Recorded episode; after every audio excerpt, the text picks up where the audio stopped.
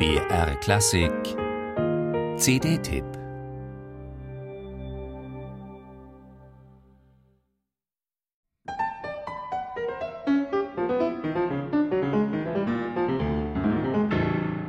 Da purzeln sie, die zwölf nur aufeinander bezogenen Töne des herkömmlichen Notensystems, wie es Arnold Schönberg in seiner weltberühmten Zwölftontechnik proklamierte. Für Hermann Mayer eine wichtige Inspirationsquelle, zunächst streng befolgt, schon bald als Teil seines eigenen, höchst expressiven und spannungsgeladenen Stils. Filigrane Kaskaden stehen da neben sperrigen Akkordblöcken, Tonwiederholungen neben harschen Brüchen, Liegenoten reiben sich am Nachklang erstickter Klangflächen.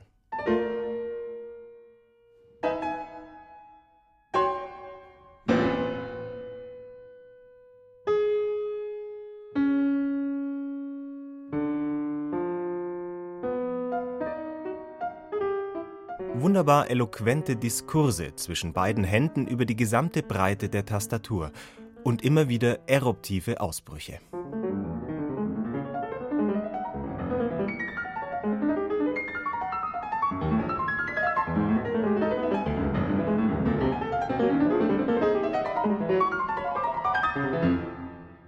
Hermann Mayer war auf der Höhe seiner Zeit, beobachtete quasi im Verborgenen des schweizerischen Dorfidylls die Szene der zeitgenössischen Musik rund um Darmstadt und Donaueschingen.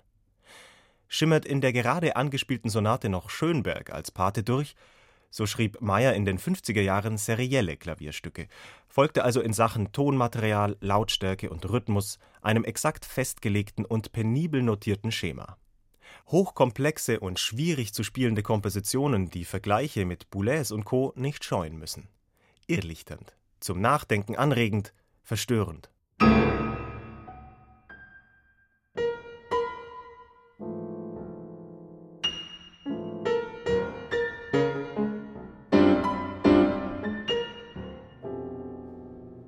Dominik Blum spielt das alles meisterhaft klar fabelhaft ausbalancierten Farbtönen zwischen der linken und rechten Hand und feinem Gespür für die Cluster, mit denen Meyer in den 60er Jahren experimentierte.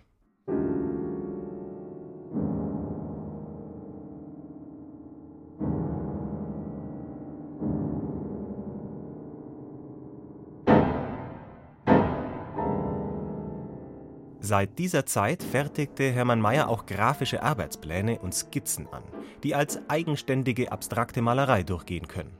An Mondrian und Klee erinnernde Diagramme mit großer Sogwirkung. Seine Kompositionen bilden das musikalische Pendant dazu, eine lohnenswerte Entdeckung.